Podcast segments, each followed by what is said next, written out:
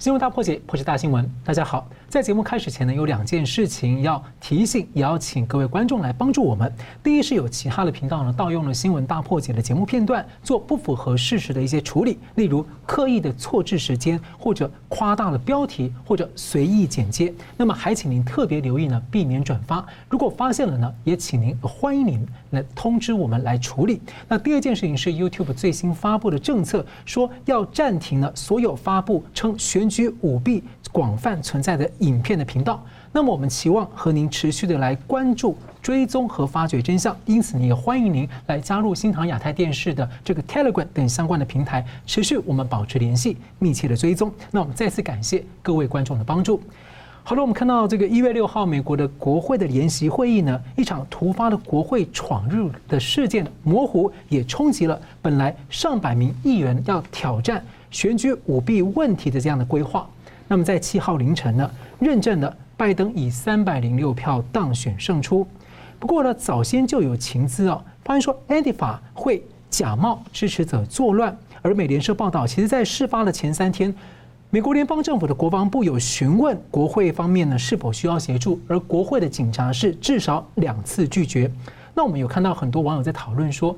这件事情是一个设局吗？或者其中有局中局？那么一月六号呢，其实发生了很多事情。中共和港府的这国安法的大抓捕，而美国国务卿蓬佩奥是声明谴责，表态要进一步的制裁，并且也宣布美国驻联合国大使要访问台湾，就在下个星期。我们为您介绍两位破解新闻的来宾：台湾大学政治系名誉教授明居正老师。主持人跟嘉龙兄好，各位观众朋友们大家好。总体经济学家吴家龙先生啊，主持人明老师，各位观众大家好。好了，美国总统川普呢，在一月七号，他表示呢，即便他不完，他完全的不同意这次选举的结果呢，而事实也证明了他的观点。但是，一月二十号呢，他将会有序的过渡，而且呢，他将会继续的努力确保只计算合法的选票。而他说呢，虽然这代表着总统历史上最伟大的第一任期的结束，但是。我们不可思议的旅程呢，才刚刚的开始。而川普在六号也紧急喊话，支持者要和平的回家。而当时呢，林伍德后来透露说，川普在当时是前往了在德州的国防指挥中心，在看国会的计票还有挑战。所以请教江龙大哥，您觉得在一月二十号之前，还会不会有变数？那例如说，呃，亲川普阵营之前提到的一些还没有出示的有力证据，那您曾经也模拟过一些可能的剧本，例如声东击西啦，调出更多的沼泽生物共谋的这个策略，您觉得可能出现吗？关于这个问题啊，我们的追踪分析呢，我们想象力说，你朝你的剧本原来是领先现实的发展，后来现实的发展追上我们的剧本。现在发现现实的发展领先我们的剧本哦，超过我们的想象了哈。现在变化太太复太复杂也太精彩，是这样哈。我先讲第一个命题，我现在才赫然发现，经过两天的那个沉淀哈，一月六号国会参众两院的联席会议要认证选举人人票哈，原来川普根本没有打算在这一天翻盘，我们都以为川普应该要想办法在这一天翻盘，然后确定他可以连任，现在发现恰恰相反。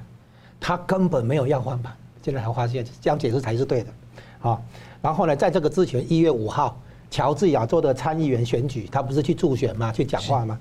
现在发现他不是真的要赢，那两个席位就是要让民主党去作弊去赢，啊，现在我先，所以现在我们现在解读哈，一月六号其实完成了两件事情，一件事情就是把彭斯这个深沼泽大鳄调出来了，啊，现在是确认彭斯是背叛川普。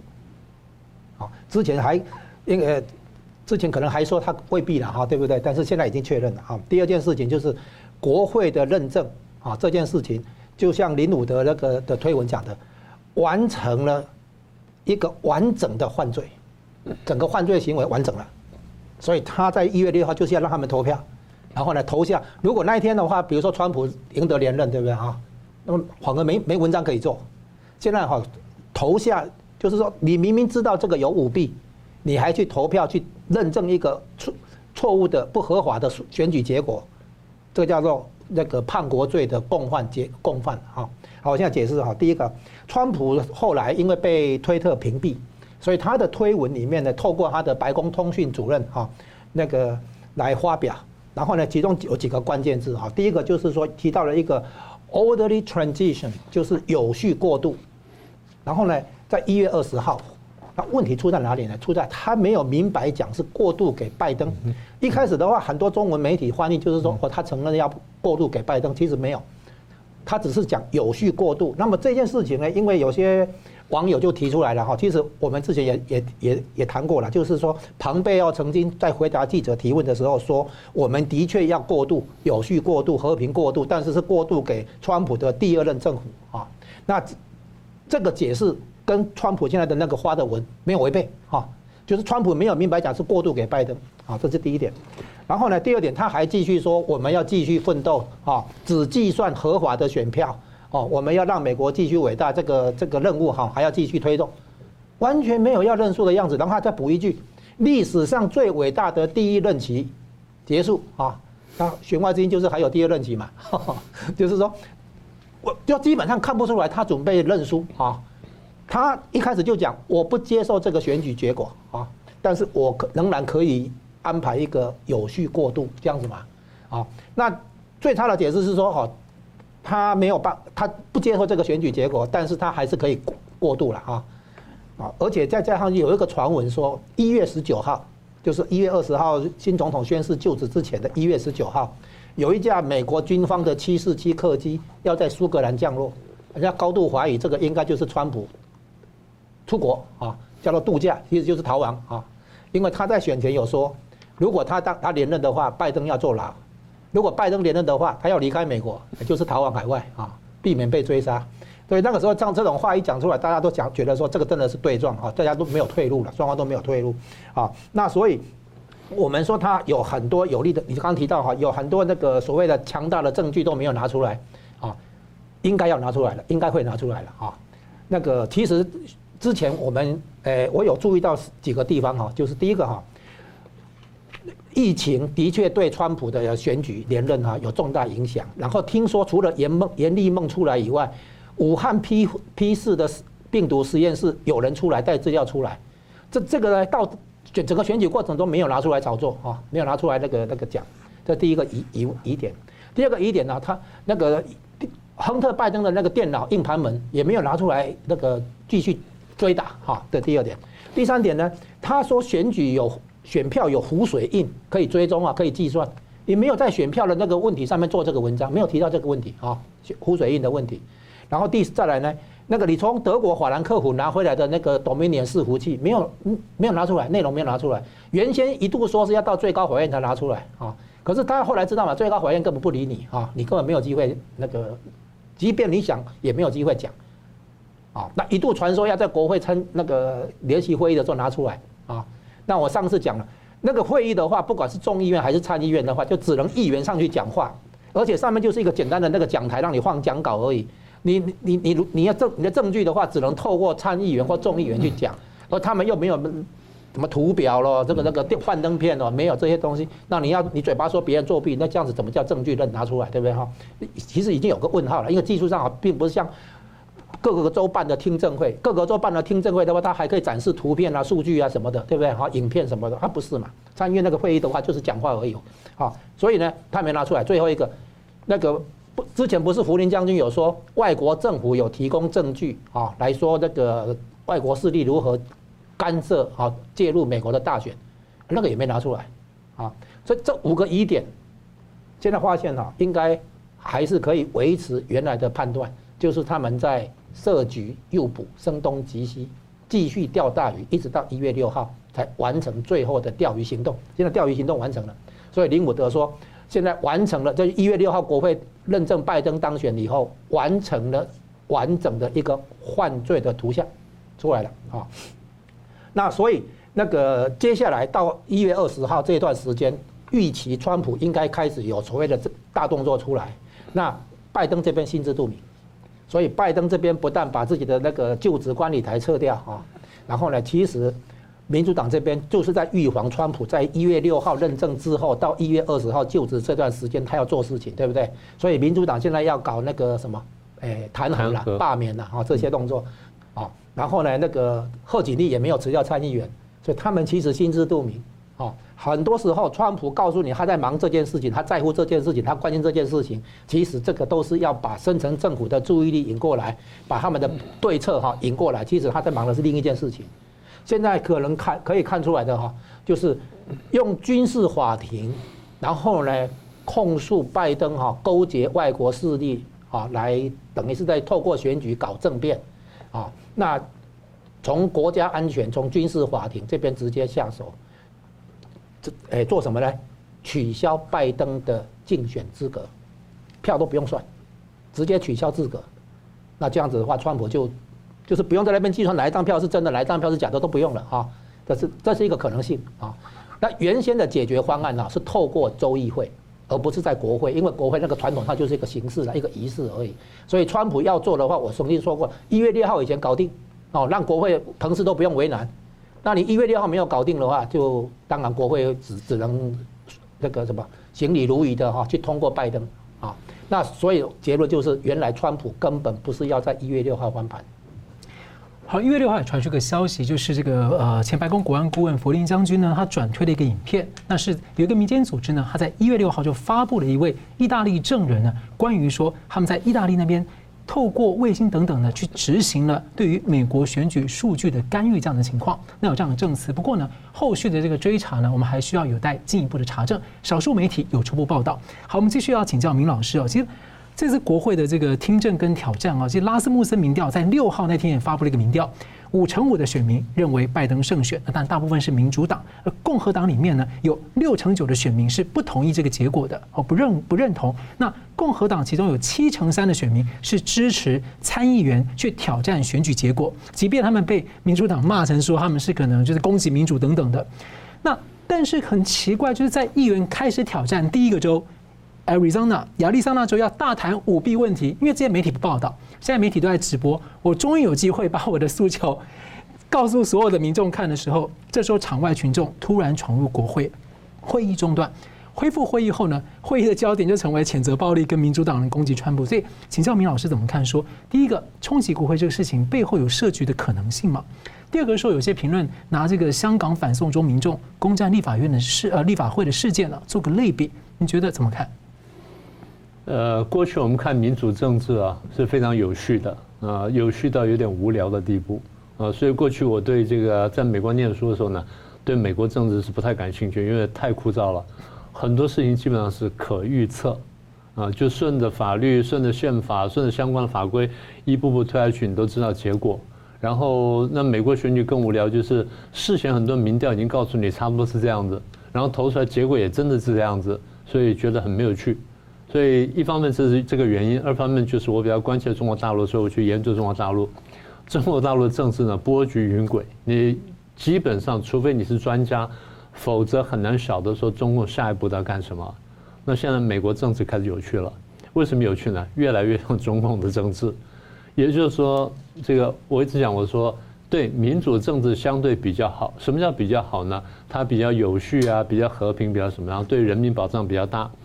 但是并不是说民主政治永远不会失败。过去我也讲过，我说人类历史上面民主政治失败过几次的，但是民主政治有很强大的生命力。为什么呢？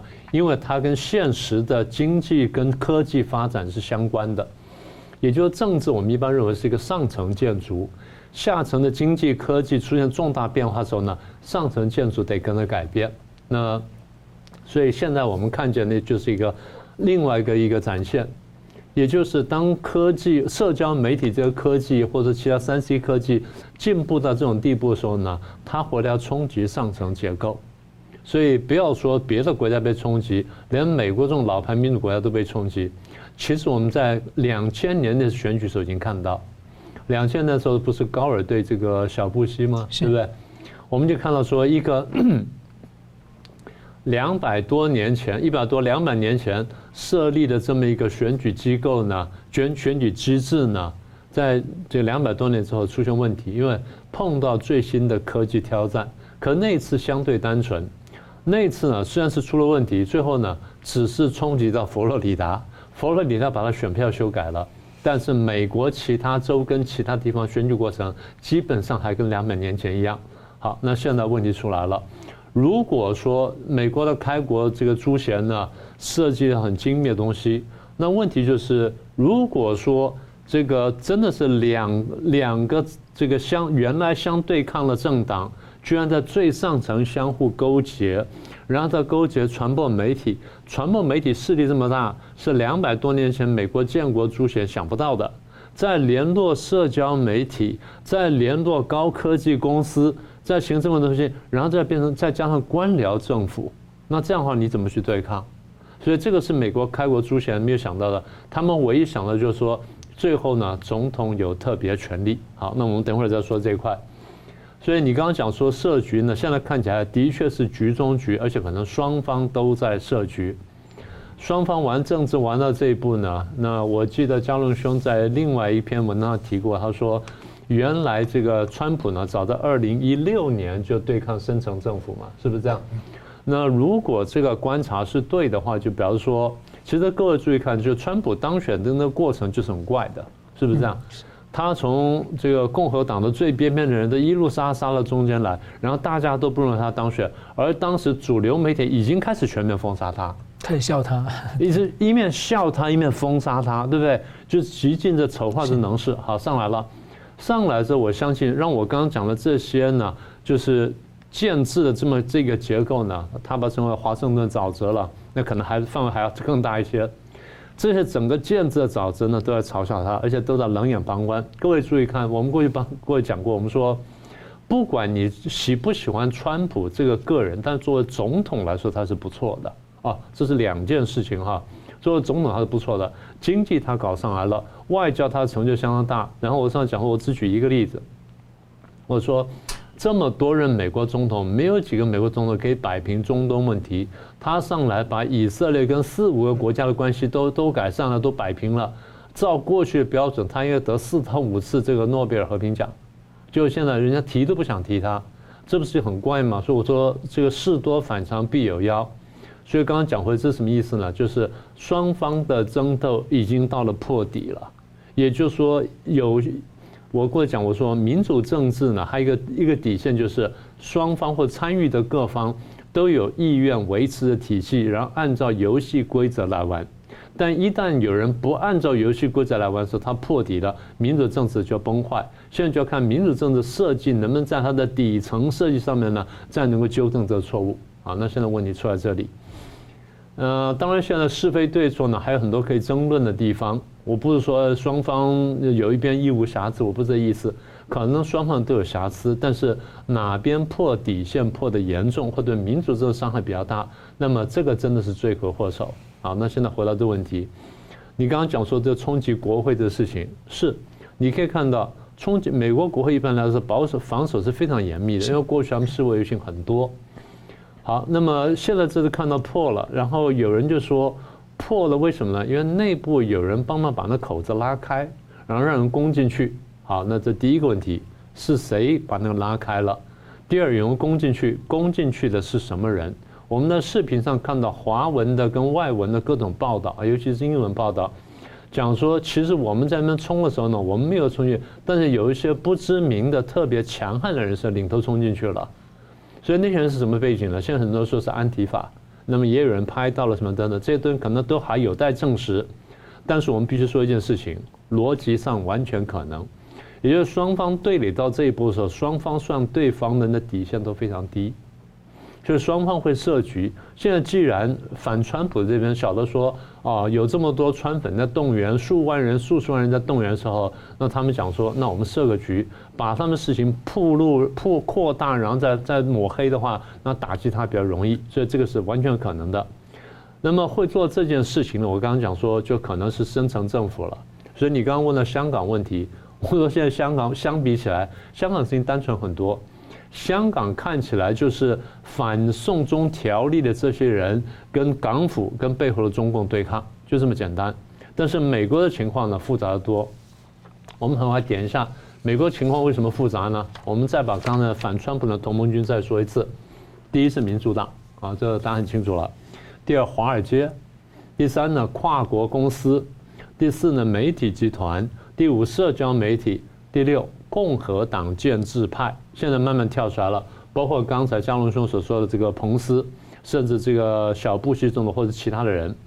再来就是相当程度以华府的官僚为主的或官僚系统为主的，不管哪一党的华府沼泽。再来就是黑命贵啊、安提法的这这这些团体，当然再来还有外国的势力，所以这些加起来呢是一个反川普的同盟军。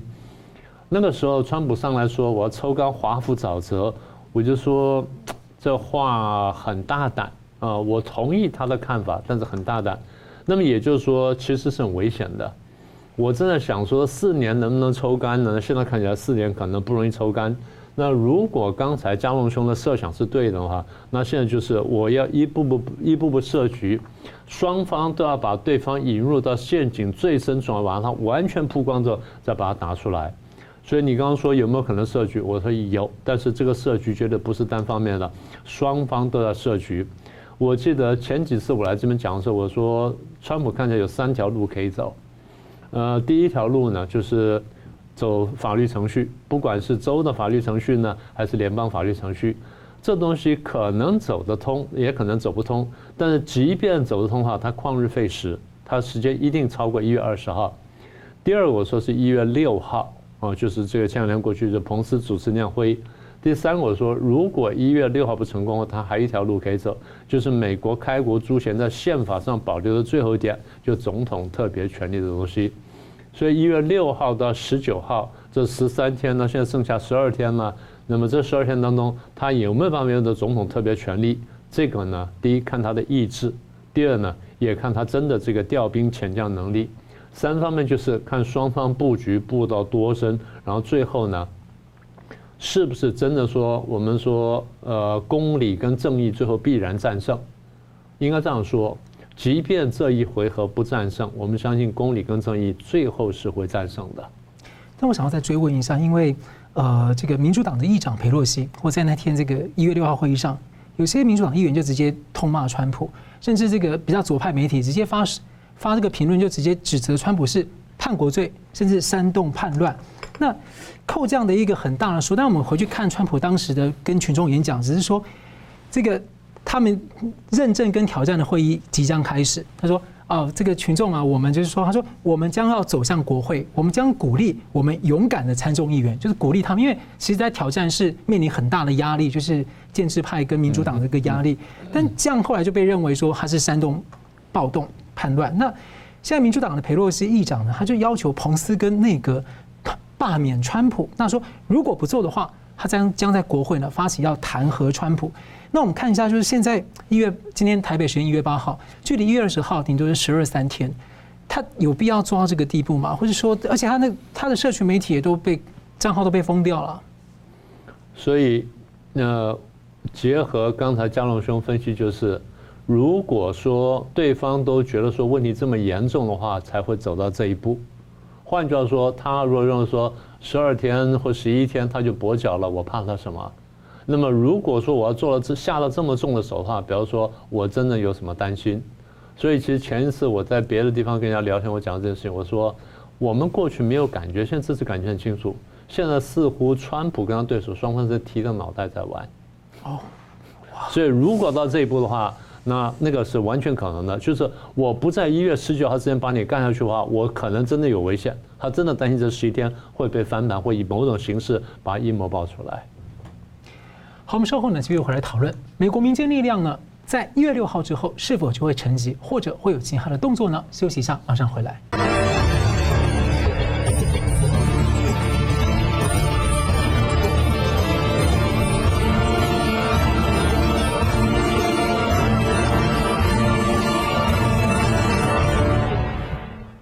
回到新闻大破解。美国民间呢，对于这次大选有疑虑的民众还是相当的大量。那么呢，我们延续上一段讨论，美国有八个民兵跟右派团体呢成立的美国爱国者行动 （PFA），他们宣布呢，将在一月十六、十七两天呢，三路前往白宫、国会大厦，还有联邦最高法院，要以不开枪的方式呢，来捍卫川普总统的安全还有政权。那么另外呢，前国安顾问弗林将军呢，六号在华府演说的时候，他强调说。美国人民将要决定美国的未来。那这也让人家有些想象，会不会有未来有新政团或等等的。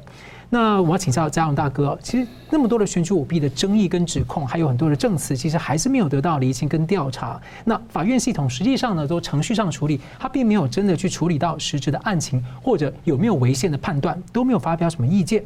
另一方面呢，参议员克鲁兹在这次一月六号上面公开提出说，要照顾到这些很多一半的选民是不相信，要让他们理解，所以他主张说，寻一八七六年的例子，成立一个国会的选举委员会，来独立的来进行十天的选票审计。但是呢，看起来就是没有被接受，大家也不理他。所以请教您啊，你怎么看说，呃，在川普已经声明在二十号要和平过渡权力，那您观察说，美国的民间力量啊，后续可能的动向，包括例如福林将军方面啊，或是林伍德保尔律师，还有像民兵组织，还有那么多的爱国者民众。你提的问题涉及到美国的所谓民间力量的这个反应啊，那我们最终诶观察一下整个大局面啊，是这样，川普政府在做的事情呢，其实是第一个呢是针，其实主要是针对中共来的。然后之后，中共呢在引中共的缓急哈，从病毒到这个大选的干涉啊，整个联联系到收买啊，这个让民主党这边腐败哈，整个是串起来的。所以第一个阶段是什么？这大脱钩，然后呢激发民间追求正义的力量出现，然后呢形成叫做大觉醒。所以第一个阶段是这样，大脱钩，然后大觉醒。然后呢与这个相对应的哈，深层政府这边他要做的事情。哦，也联系到他们的战略盟友中共在内哈，他们要做的是大渗透，然后呢，大重构，哦，就是 Great Reset，哎对，然后呢，这个阶段下来呢，其实川普这边要推动的是大觉醒之后要做大清洗，要把这个红色渗透清洗，还有深层政府的这个收买哈。那个渗透到媒体，对不对？好，这个主流媒体跟社群媒体渗透到情报单位，哈，中央情报局、那个联邦调查局，还有司法部门，哈，还有国会这议员这些政老老政客们，哈，这个要大清洗，这样才能够完成美国内部的大整顿，啊，所以呢，你看美国这边的话，第一阶段叫大脱钩，再来是大觉醒，民间要大觉醒，啊，然后接下来的话，那个应对于。深层政府的大渗透跟大重构的话，他要开始推动大清洗跟大整队，完成内部的这个调转调整。好，那接这个接下来呢，很可能是这样子哈，就是那个以拜登本人啊连接外国势力啊来推翻合法选出来的政府啊，这个叫做这个叛变啊，那叛国了哈，叛国罪。然后呢，还涉及到那个联系外国势力哈，引引进外国势力来干涉。那这样子的话，如果这个成立的话，应该是这个是诉诸军事法庭的第一个，军事法庭的审判就不劳驾高院、最高法院啊。然后第二个呢，这个判决如果成立的话，那么直接取消拜登的参选资格，就不用去管那个选票不选票了，不好，他一开始根本就没有参选资格。因为他勾结外国势力，然后来做这个推翻合法选出来的政府的这些舞弊，大规模有组织的舞弊，这样子成立的话，对不对？啊，各种证据拿出来成立的话，那透过军事法庭取消他的当选资格，所以一月二十号的过渡就会变成是过渡到川普的第二任政府。好，那我们要明白的是，川普在做的事情啊，就是在对抗建制派，华盛顿的建制派。叫做这个沼泽，哈，对不对？这里面是两党，并不是只有民主党，啊，并不是只有从克林顿夫妇到奥巴马、拜登，哈，这样的那个被收买，啊，被腐败，而是还有共和党。那共和党主要的就是老布希跟小布希家族这两代执政中当中所培养的一些那个人，哈，所建立的那个整个系统这样子，哦，所以呢，现在表面上看起来。川普好像是哈共和党在跟民主党做大选的竞争，是两党之争，不对，这不是，这个是那个既得利益阶级啊面对这个普罗大众社会底层的一个社会撕裂之后的斗争啊，或者我们可以说是精英跟平民之间的斗争，这个有有它的社会学的层面，而不是单纯的一个政治学两党的那个斗争，这已经不是我们所理解的那种大选啊。所以呢，川普这边的设局呢，第一个就是要他要一网打尽。所以他没有真的要翻盘，这个刚刚解释了，他一月六号不翻盘就让你玩，让你玩到底，然后呢，整个证据都搜罗，然后大额那个沼泽的大鳄一只一只暴露出来，这样子。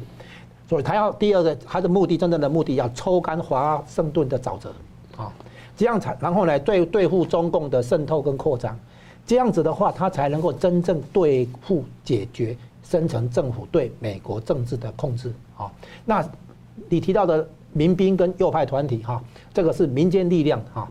那其实川普不止依靠这个民间力量，但是还要激发这个民间力量来追求真相、追求正义哈。就是恢复美国的立国精神。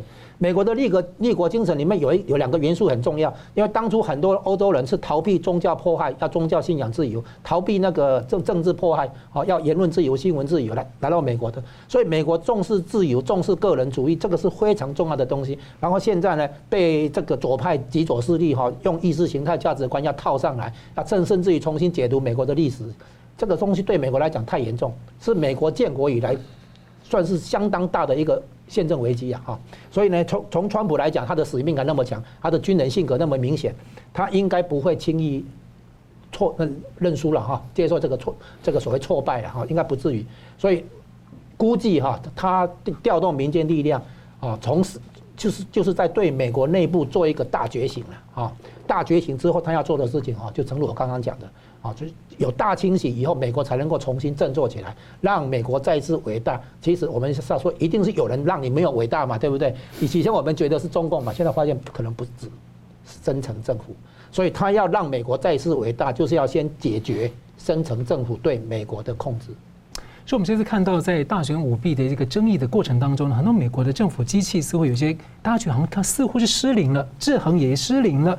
那。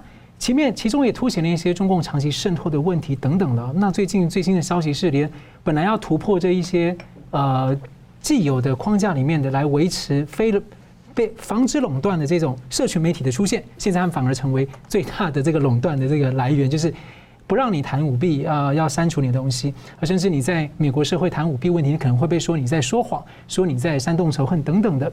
那这样的情况，其实我想请教明老师哦，最近有一些评论就在比喻说。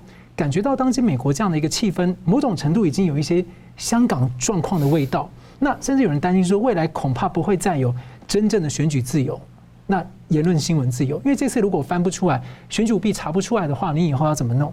所以我想请教您，觉得说我们看到香港的问题，在一月六号国会认证会议这一天，香港有国安法的大抓捕，还抓了一个呃美国籍的公民，是一个人权律师关尚义哦，扣上颠覆国家政权罪。所以你怎么看说香港大抓捕的时点？还有说，拜登被认证之后，香港未来局势会怎样？嗯，呃，我想美国的部分我们等会再谈了，先谈香港的部分。我觉得第一时间点当然非常蹊跷了，这个两个时间点，第一个就是跟欧盟的执委会呢谈成了那所谓贸易协定。当然，即便谈成贸易协定之后呢，还有一个问题就是他等欧洲议会的批准。欧洲议会批准会不会批准呢？那是未定之天，现在双方都在喊话，呃。最近那个前任那个最后一任的那个香港的港督了，呃，彭定康不是出来讲嘛？他说，呃，呼吁说不要认不要这个批准啊，什么等等。但是中共在这个情况下，他应该也看到这局势，所以他当时跟欧盟执委会谈的一定是说，你们有没有办法让这个东西过？就至少你们得想办法过，不然我们就白签了。所以他应该有有个后手，所以这地方双方还在拉锯。所以这是第一个时间点，但是。基本上，如果说第一步已经草签的话呢，相对来说对中共是有利的。也就是说，中国觉得说这个时间点像签上去之后呢，不管对我的国际形象也好了，乃至对于说这个将来我们用欧中关系来去对抗我对美国的关系的时候也好呢，都是占便宜的。这第一点。第二点，当然就大家可以看到，就美国总统选举认证的时候引发的一系列的问题。我猜他们大概当时做了几个设想，就是认证过跟不过，或者说这个打成平手或者什么样子，他们大概做了几个设想。但是不管怎么样，大概底线就是说，你这个大选的混乱呢，大概不会这么快就过去。他们假设就是，如果认证不过的话，那当然川普那边就起来，双方可能会很激烈。但是现在认证过后，川普那边还是起来，然后然后双方还是会对抗，所以他们大概是这样估算，所以时间点大概是这样抓的。我过去讲过，说习近平呢对香港有四大恐惧嘛。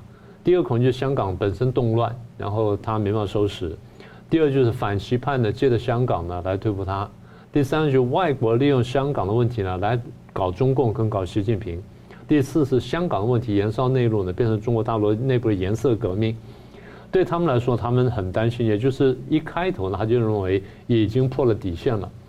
那当时人家问我说：“既然破了底，他为什么不收拾呢？”我说：“当时有点动见观瞻，他会跟你秋后算账。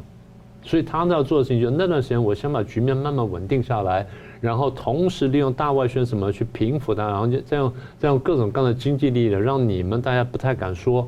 当你们声浪小的时候，我回来关门打狗。所以我那时候我预测，我记得我在这节目上讲过。”我说，对香港一定是大抓捕，然后会重判重刑，所以香港人小心。我一再讲这个话，所以现在看起来就是他一方面要收紧对香港控制，二方面就是他斩草除除根，确定说将香港将来不再有人敢动乱，不再有人敢起来，他制造个肃杀的气氛。然后再一招是我在别的地方提过说，他现在抓了这些人呢，不是每个都会重判，他一定会轻重缓急。有几个他是绝对不放手的，但有些他是可放可不放的，所以对他来说呢，抓了这些人在手上呢，我是仁慈。什么叫仁慈呢？将来你跟我谈，好，我放两个；你跟我谈，我再放两个。好了，我放了两个，你给我什么东西？所以这是很下流的手法。但是呢，对于谈判来说，对于重民、对于重人权的西方国家来说，这是有用的。过去西方跟中共谈方励之谈什么人手，不就做过让步吗？但这个让人有点担心，就是说形成另外一种大家过去常诟病的，就是这个中西交相贼。就是其实你也知道，他就抓，然后你也就是我带回来一两个人就算了，对，没有去解决问题。对，因为这事情我跟我真的跟国际级的人权专家谈过这个问题，他们自己也承认。我说你们就是以为说跟你谈两下你就很高兴了。我说问你。你们刚刚对话这么久，说你们把什么人弄回来了？他自己说，哎，他被我问愣住他，说，哎，好像没有太太多结果。我说我们有办法施加压力，让他放一两个人呢。我说我们至少做了这一步。他当时就非常惊讶。我说他拿每一年的人权对话来糊弄你们，你就想起了这件事情。所以人质外交是绝对可能发生的，或人质谈判绝对发生。好，这是第四第四个考量。第五个考量就是中，我们还得要想中共，你得得把底线往下拉啊，不能用我们的标准去想。他们通常对外动手之前要先清理内部，所以如果把香港清得这么干净的时候，你要担心他会不会对外动手。那我们先看香港的问题，香港经过这样之后呢，他将来还会有继续的追捕啊，他不是会到这边停止，他要看国际反应，然后看声声势如何，他再往下抓。简单说句，这样走下去，香港会彻底的内地化。啊，收得更紧，而且香港收紧的程度会超过现在大陆里面很多省份程度。为什么？从中共看起来，香港是有闹闹事危险，你有过前科了，而且你这火还在烧，我现在还没完全扑灭，我要确定把这火彻底扑灭下去。所以我们不排除他下一步呢，就打击香港其他的宗教信仰团体，比如说法轮功团体，或是大纪元时报等等，像这些，这是我们比较担心的。所以我在其实去年就就。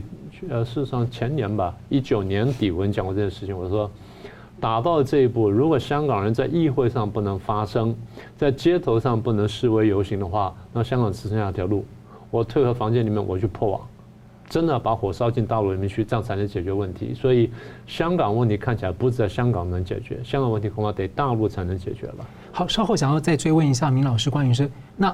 拜登上来的话，香港的局势会怎么走？可以补充一下。我们先请那个吴老师有没有补充的地方？关于香港，哎，关于这个中共对香港的动手哈，我就补充一下，就是时机点的问题哈。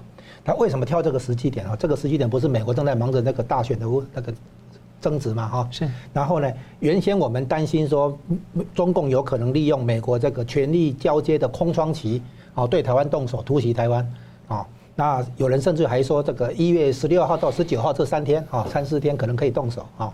那其实现在发现，中共选择的是香港这个时机点，利用美国在政治上哈这个忙碌的时期对香港动手。那所以呢，这个这个另外一个时机点啊，就是说，中共现在也担心一件事情，就是深层政府在解决了川普之后，接下来可能要跟中共翻脸。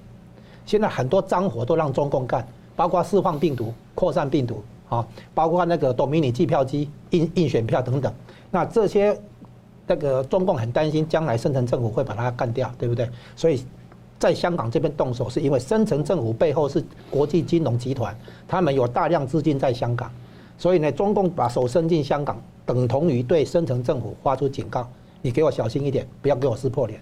是，那我就请教明老师，如果看起来像就是中共就是在这个呃拜登胜选前呢，在香港形成一种新的加速改变现状，你觉得香港未来的处境如何？嗯，当然现在那个拜登的那个准国务卿呢，就是布林肯已经出来谴责中共了，和我们跟香港人站在一起，但是呃中共不怕骂的了，已经骂了这么多年了，所以重点是你上，如果你上台的话，你是会加码制裁？第一，维持现有制裁；第二，是不是加码制裁？然后你制裁到什么地步，对方是不是会痛？但是在讲说，呃，拜登政府可能会对中共制裁同时情况下呢，我们还得提醒一点，在过去事情刚爆发不久，香港问题爆发不久，我就说大概，川普呢不太可能用香港去打中共，因为怕华尔街，因为华尔街利益太大。那如果说拜登的背景真的像我们分析一样，跟华尔街的勾结比较深的话，那么，拜登政府更不太可能违逆华尔街的意思对香港下重手，所以我们认为说这地方恐怕是有限的。所以，如果是这样的话，那表示说中共更不担心拜登会在香港上对他动手，应该是这样。所以，如果 这样推下去的话，那香港的这情况应该是比较危险。好了，我们休息一下呢，继续回来谈的美国的驻联合国大使将要在下周访问台湾，这释放什么样的信号？另外，中共是否真的在备战？休息一下，马上回来。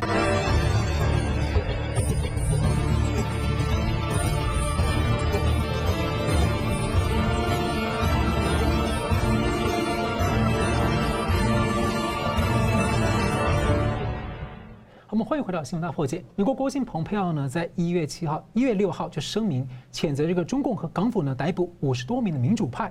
那么他强调，香港人民呢因为被共产党压迫而受苦，美国是不会袖手旁观，啊，正在考虑呢对任何参与迫害香港人民的人。制裁和限制。那同时，他也发布个消息，是美国驻联合国大使克拉夫特将访问台湾，还说台湾展现了一个自由的中国可以达到的成就样貌。所以目前证实呢，克拉夫特下周十三号到十五号就来台湾。所以请教江龙大哥怎么看？蓬佩奥这个消息在一月六号对香港、台湾的表态。这个其实连接到这个刚才中我们谈的香港问题哈，中共在这段时间对香港加紧收那个搜捕哈。那这个讯号等于是说，一方面就是说，你不要再轻举妄动啊，要中共那个不要再把这个矛头拉到台湾这里来，啊，你就是说对中共的这个扩张哈野心这些对外的行动这些啊，就是产生一个贺阻，希望说你不要再对台湾动歪脑筋啊。那我刚刚讲讲到说，原版有一个传说嘛哈，就是一月二十号前的三四天。比如说十六、十七、十八、十九哈，那可能会对台湾那个不客气，对不对？哈，中共了哈。那现在的话，就在这个时间点让联合国大使来，这个政治讯号嘛，就毫无疑问这是政治讯号，好，非常明明显，等于是要中共在这段时间不要再轻举妄动，好，这是第一个。那第二个呢？假设如果真的是拜登政府来接任的话，那么很严重的一个大问题，当然就是美中关系啊。那另外一个问题当然是美国鼓吹民主自由啊，要大家这个推动民主。那请问你，你你是要别人学学好你的作弊吗？啊，将来美国在这个意识形态上、道德制高点上是全线崩溃。好，那先拉回现实上讲这个美中关系的话，那美中对抗其实有三个地方：台湾、香港，另外还有一个地方就是南海、南中国海。然后呢，会牵涉到很多其他国家的问题。以后日本怎么办？印度怎么办？澳洲怎么办？啊，还有越南怎么办？这是那个印太安全对话里面的重要的伙伴。而另外呢，欧洲怎么办？俄国又怎么办？所有的国家要重新想：我们站队美国吗？我们还能够站队美国吗？对不对？美国这样的这个这个变化，会让世界所有其他国家，甚至于包括英国在内，大家都要冷静观察，要重可能要重新调整，对不对？现在要去得罪中共吗？大家可能要画一个问号。所以这个对美国来讲哈，如果真的拜登接任的话，他光是花时间去澄清自己的立场，啊，对待中共的这个态度，就要很费费精神的，因为你你没有可信度，你是作弊起来的，大家都心知肚明，啊，那怎么办呢？所以现在我们会看会发现，在这个美中对抗的三个地方里面，美国会展现强硬。那民主党并不是没有对中共强硬过，哈，那个在克林顿政府的时候哈，两件事情，一九九五年。同意李登辉去康奈尔大学演讲啊。然后第二件事呢，当然是九六年的时候派两艘航母战斗群来台湾这样子。克林顿政府呢也对中共很手软，就是把贸易与人权脱钩啊，在六四事件之后居然这么做。另外呢，帮助中共加入世贸组织啊，这个都是恩威并用了哈。但是我们发现一点，就是在中国问题呃不是在台湾的这个事情上，民主党还会强硬，但是在其他经济、贸易、金融的话，民主党可能就退让了啊，可能会看到这个情形。但是因为民主党呢是嘴巴上讲一些反共的话，但是行动上他不他是亲共的啊。就是他们都是社会主义的政党或者左派的政党，所以呢，民主党很容易跟中共沟通啊。但是呢，他的那个所谓反共的话，可能是嘴巴上讲讲，除非碰到台湾问题。以台湾的情况来讲，历任的民主党政府的确有强硬过，啊，只是只能只能这样的那个看待。所以呢，现在那个派联合国大使来的话，这是高度政治敏感的动作。所以呢，川普在离去之前，原来中共这边就担心川普下台以前。甚至于亲自访问台湾，而不是派联合国大使来。啊，其实哈，联合国大使阶级还不够高了，他应该派国务卿来了。不过就是台湾不在联合国内，派联合国大使来。对，当然这个就是说他制造了高度的政治敏感度了。啊，他而且时间挑了时间点也是在警告中共，你这个时候你不要给我轻举妄妄动了。那现在不管是川普第二任也好，还是拜登上来也好，将来的美中关系非常难搞，啊，很复杂，而且还会牵动到其他。美国的盟友、传统盟友啊，还有那个新结交的盟友等等，怎么样来跟中国相处？尤其是像南中国海、东南亚这一带到南亚、印度那边这个地带，还有日本哦、朝鲜半岛，所以不是单独单独台湾的问题了哈。所以情况很复杂。一月四号，中共官媒有一则消息说，习近平又签署了中共中央军委二零二一年一号命令，向全军发布开训动员令，其中也指示要全军要确保。全时待战，随时能战。那明老师之前已经跟我们讲过很多次，他其实最近喊备战相关的讯息喊了非常非常的多次。您怎么看？说中共是不是真的就是在做战争的准备？可能对象是谁？应该说也是也不是吧。所以不是就是说他，你认真想话，他不太相信说真的会打仗。那为什么说是呢？就是我们总要有一些叫做应急方案嘛。就万一事才走到那一步的话，那我得怎么办？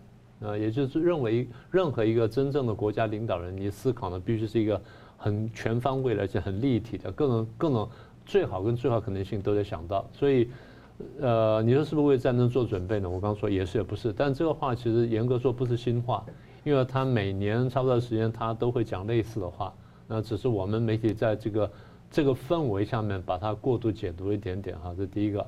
那用兵的可能性有没有存在呢？我们分析一下，一个是对外啊，对外几个部分，一个是南海，南海牵涉到除了说台湾跟大陆之外呢，还包含越南、菲律宾、汶莱、马来西亚跟印尼，那外面就是五个，再加上这边这个两个，就一共是七个。是。那你说要对南海现在动手的话，现在是中共在南海已经是进攻方了，他已经把那个化已经化礁为岛了嘛，他已经是进攻方了。他要再往下的话，那打黄岩岛吗？那不但我不能排除，但打黄岩岛就是打菲律宾，就打美国的盟友喽，啊，所以这个南海呢，我觉得可能性不太高。第二是日本的钓鱼台，现在看起来当然它会是一个题目，但你真的把它拿下的话，其实后面的问题更大。第三，印度的可能性倒比较大，印度就边界我们再打一打嘛，但是这个可能性，我说我在别的场合讲，我说。那又不是那么高，为什么？因为两边都有核子武器，核子武器对于抑制战争动机来说，还是一个蛮强、蛮强而有力的因素，所以这可能性比较低。再来就是说，会不会有人说会不会打美军在亚洲基地？你不管是打横须贺也好，或者远去打关岛也好，那你是摆明说我要挑战美国了。在这个时候，大概这个时间点上机会不大，为什么呢？因为就等于说，那川普说啊，那人家来打了，那我是暂时总统，那什么都废掉了，你们前面选举都都都不用选了，那现在我直接玩下去，所以大概中共不会做这个事情。好，那再来就台湾的问题，大家一想到说中共打台湾就很担心，其实有两种可能，一种可能性真的是要统一了啊，把它全面拿下来，那甚至留岛不留人；第二种就是只是制造紧张，制造危机。那现在看起来，就统一战争几率呢几乎不存在。我不能说完全没有，但几乎不存在。好，第二是制造危机，制造危机要有一个动机，也就是说，我为什么做这件事情，然后做这件事情我要达到什么效果？目前我还没看到。哦，你说趁这个时候干点什么事儿？问题是你干了什么事儿，你就占个小便宜。那如果习近平是这种领导的话，那就不用太担心了。你只要占个便宜的话，那这个人是好对付。所以我觉得看起来对外战争的几率真的不大，但是呢，他不能不做准备。为什么做准备？我最后再说。那第二就是内部的考量，譬如说，现他不是前阵调动了一些军头吗？调动军头之后呢，我对于我是不是能够掌控军队，我要观察一下。所以怎么样子呢？我来动动兵啊，什么等等，这边演习啊，那边弄什么？如果说指挥很如意的话，那调动军头就没有尴尬、没有卡卡卡的地方。这第一个。第二个，大家忽视一点，就是他推动军事改革呢，有一段时间了，但现在差不多五年左右。是。每隔一段时间，他必须练练兵的，因为他这个军事改军事事务革命之后，他如果不真正练兵，不实际操作的话，到时候这个军事事务改革之后能不能打仗，未定之天。所以他要不断演习，所以最轻的估算就是他只是练兵而已。然后再来比较大的问题，我们过去讲过，如果疫情再起，那么如果粮食危机爆发，这两个事情可以单独发生，也可以合在一起发生。不管是哪种情况的话，那么这一次他怎么应应？即便有了上次经验跟教训，但我们晓得一件事情：第一，医疗物资可能到时候还是不够的，因为看到爆发的规模。第二，粮食危机应该会再起，因为你看他这一年来跟外外国买粮食数量，就晓得粮食危机会再起。到那时候会出现我们底线思维以下的思维，就是我出兵到外国去夺取医疗物资、夺取民生物资，甚至夺取粮食。这是我刚刚讲的，因为对内的考量而出现了对外用兵的可能性。那么对中共来说呢，他的思底思维底线比我们要低。那我们顺着他思路去想的话呢，所以你刚讲说他强调用兵呢，我不排除这些可能性。是，吴老师，哎，我猜想啊，衔接刚才明老师提到的内部问题，我猜想习近平在做的是那个行使他的军权啊，然后来做维稳的计划。他可能着眼的是内部的这个权力的稳定啊，就是我们知道那个亨特拜登那个硬碟哈，其实是。这个中共内部传出来的，也就是反习派丢出来的，啊，因为如果让拜登胜选的话，将派反习派这边哈，等于就糟糕了啊。如果川普在的话，才能够对抗习近平。所以呢，美国大选这边也牵动中共那边的内部的权力的一个变化。然后习近平现在在着眼的是二零二二年，他要连任，他要继续干第三任。所以从现在起到二一年到二二年。这一阵这一阵子的话，他会行使他的军军权来震慑党内的对手。好的，好，节目最后我们请两位来宾各用一分钟总结今天的讨论。我们先请明老师。好，那么现在看起来就是不管他的认证结果如何呢，像美国选举是有舞弊呢，这点大家是确认了。那不管他怎么看，现在因为有太多我们说这个事多反常必有妖，那现在实在太多反常了，这第一个。第二呢，如果照这样走下去的话，看起来美国会有一定程度的动乱。那么这动乱到什么地步呢？要看双方的动员跟决心。然后再来呢，就顺着刚刚江龙生讲的，现在看起来美国美国会面对两个决战，不管是美国国内的还是美国对中共的呢，其实决战核心是一个，就是左右对战，也就是保守派对于这个不管是打着社会主义旗号的共产主义呢，还是真正共产主义呢，这个左右对战呢，恐怕是跑不掉。好，那第三个部分就是川普了。川普对这个问题的认识呢，是不是真正认识到了底了？我觉得现在就是差不多接近了。呃，什么叫认识到底没有呢？就是你不只是面对美国内部的这敌人的问题，而是你面对的是一个可能结合了美国内部跟中国甚至全球的一个左派的势力。你是不是认识到这一点了？这第一个。第二就是你是不是有这么大的决心？你不只是说在面对这个左右之战，你是是不是在护宪，然后是不是在保护民主？所以我还是讲，我说中共会有一定的动作，但是呢，我们不能避免台海第四次危机。那这点呢，大家还是要小心提防。这样大哥，我们来看一下哈，美国的基本国策有三点。第一点，维持世界的霸权地位，这是它最高国家利益啊。然后从从这个利益衍生出两点，就是维持美元这个关键货币地位啊。就是军事霸权跟金融霸权两只脚走路哈，再来一个呢，就是对付制约中共的扩张啊，这两件事情来实现上面的那个世界霸权地位。然后接下来在海权的战略理论下，他所追求的国家安全就是在第一岛链，好，因为太平洋是无险可守，如果第一岛链被突破的话，那中共的海军就直奔加州外海，这美国不可能接受的，好，所以第一岛链就是美国的国家利益，台湾就是美国的核心利益，连接到台湾的是南海，还有香港，啊，所以呢，这这三个地方呢，其实是美国的核心利益，好，那我们在。这个地方啊，要考虑到台湾先用自己的强大国防，然后来那个阻挡这个中共可能的入侵啊，可能的那个企图，武统的企图，而不是寄望于美国或日本来救援啊。台湾必须在台海这个周边有限的空间里面，就有一个不对称优势啊，以自己的安全自己来负责，这样这样的态度来面对这个美国这边的政治的动荡。好了，非常感谢两位来宾精辟的分析，也感谢观众朋友们的参与。新闻大破解，不断变化的二零二一呢，我们每周三五再见。Hello，各位观众，感谢您的收看和支持。如果您喜欢我们的节目的话呢，请记得按赞，并且订阅我们新闻大破解的频道，并且要记得要开启旁边的小铃铛，按下去之后呢，会定期的接收到我们最新节目的通知。那么，如果您对我们的节目呢有任何的感想或心得的话，也欢迎您在下面的留言区留言来和我们交换意见。新闻大破解的节目呢是定期更新，每周晚上九点半会定期更新。我们下次再见。